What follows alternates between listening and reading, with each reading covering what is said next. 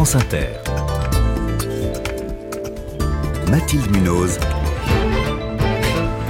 Le 5-7. Il est 6h21. L'établissement français du sang est à la recherche de sang rares, des groupes sanguins peu communs qui peuvent sauver des vies, d'où cette semaine de sensibilisation, car des centaines de milliers de Français en sont porteurs sans le savoir. Appel que vous, le que vous relayez ce matin sur France Inter, professeur Jacques Chiaroni. Bonjour. Bonjour. Vous êtes hématologue, directeur euh, de l'antenne de l'établissement français du sang en Provence-Alpes-Côte d'Azur et en Corse. Donc, on n'est pas tous A, B ou O, positif ou négatif. Il y a d'autres groupes sanguins. Effectivement, euh, ces groupes sanguins, évidemment, vont bien au-delà de ce que tout le monde connaît, c'est-à-dire euh, au-delà de la B0 et du Rhésus, puisqu'on décrit aujourd'hui 390 groupes sanguins différents, dont 250 sont considérés comme rares.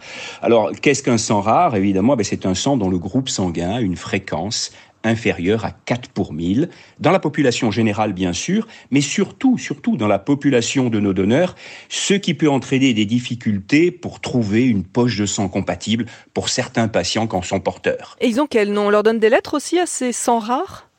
Oui, alors ils ont, euh, ils ont des lettres, voire des noms. Euh, on peut par exemple parler du, phénotype Bombay, que l'on retrouve plus particulièrement en Inde, du phénotype VEL négatif, que l'on retrouve un petit peu plus en Europe, ou du phénotype Dufy négatif, qui est assez caractéristique des populations africaines. Parce qu'il y a une géographie des groupes sanguins?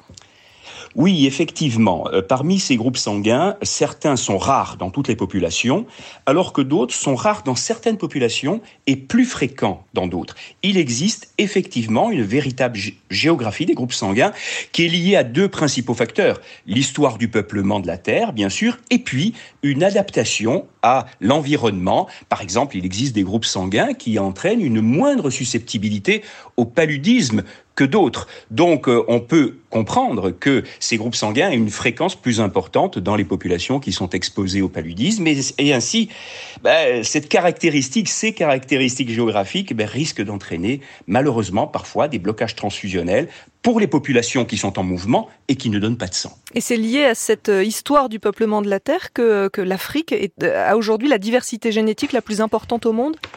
Oui, effectivement. Euh, Aujourd'hui, euh, c'est ce qui fait que les populations d'origine africaine sont un petit peu plus exposées que d'autres euh, à cette problématique.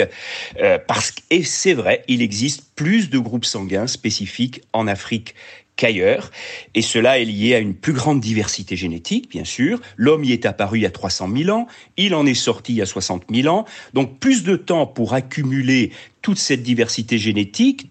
Et les groupes sanguins, évidemment, euh, ne font pas exception à la règle. Et c'est pour cela que euh, les populations d'ancestralité africaine euh, ben, présentent plus de difficultés pour trouver du sang compatible, bien sûr, en cas d'hémorragie, que ce soit d'accident ou d'accouchement, mais surtout en cas de pathologie, en particulier les pathologies de l'hémoglobine, qui font appel à des transfusions régulières. Alors ceci cumulé, transfusions régulières et difficulté de trouver des groupes sanguins expliquent parfois une difficulté et des risques plus élevés pour ces populations que pour d'autres. Donc parce qu'une personne qui a un sang rare ne peut pas être transfusée avec du sang A, B ou O. Ce serait mortel Alors, pour lui? Alors, dans la majorité des cas, je dirais que l'AB0 Résus permet d'assurer en routine euh, la grande majorité des transfusions, bien entendu. Mais lorsqu'on tombe sur un phénotype rare, effectivement, il y a la nécessité de le respecter. Mais comme tous les groupes sanguins, il y a la nécessité de respecter cette compatibilité, car à minima, bah, la transfusion serait inefficace. Au pire, elle serait nocive pour le patient et entraîner évidemment son décès. Alors Jacques Chiaronia, je vais vous demander quelques chiffres. D'abord, combien de personnes sont concernées en France? Est-ce qu'on a une idée?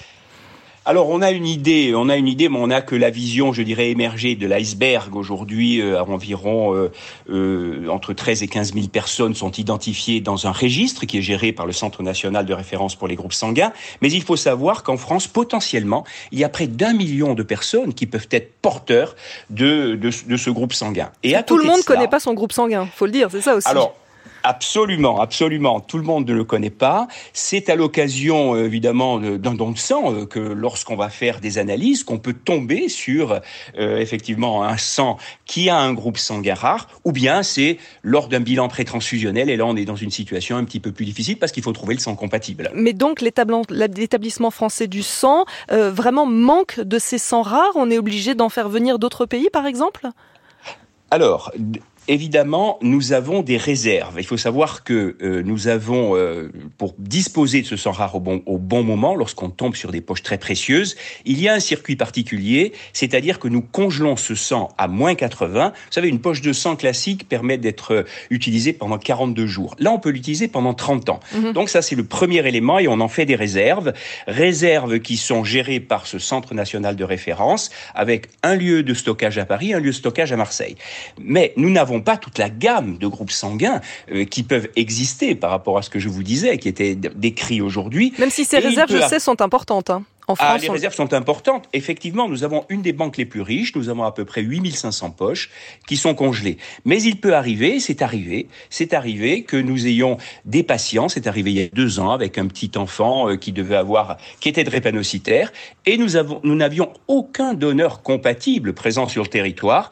Nous avons donc importé des poches des États-Unis et nous avons pu ainsi transfuser. Mais vous voyez, on est effectivement dans un réseau, je dirais, d'échanges entre pays puisque cette problématique est partagée par de nombreux, euh, de nombreux pays. Et c'est vrai que la France a une des banques les plus riches et nous en termes de diversité, et nous essayons évidemment de fournir bien sûr, mais parfois de demander à nos collègues pour pouvoir transfuser les patients, mais ce qui est toujours quand même des situations quand même tendues. Voilà, d'où l'importance hein, euh, d'aller euh, donner son sang. Message que vous voulez faire passer à nos auditeurs ce matin en cette semaine de sensibilisation au sang rare. Merci Jacques Chiaroni, directeur de l'antenne de l'établissement français du en Provence-Alpes-Côte d'Azur et en Corse.